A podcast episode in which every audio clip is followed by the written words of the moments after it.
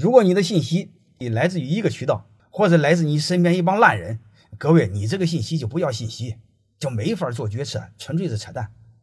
那比如我给你谈一个事儿，好吧？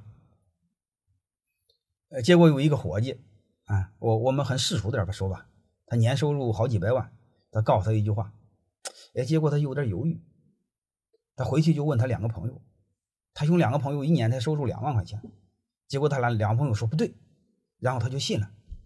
然后他就没听见一百万的事他听两个两万的，为什么？我的两个朋友都说那个人说错了，所以这就是我们有病。你的信息从哪来的？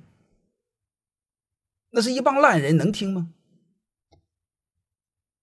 所以我们一定要去思考这些事儿。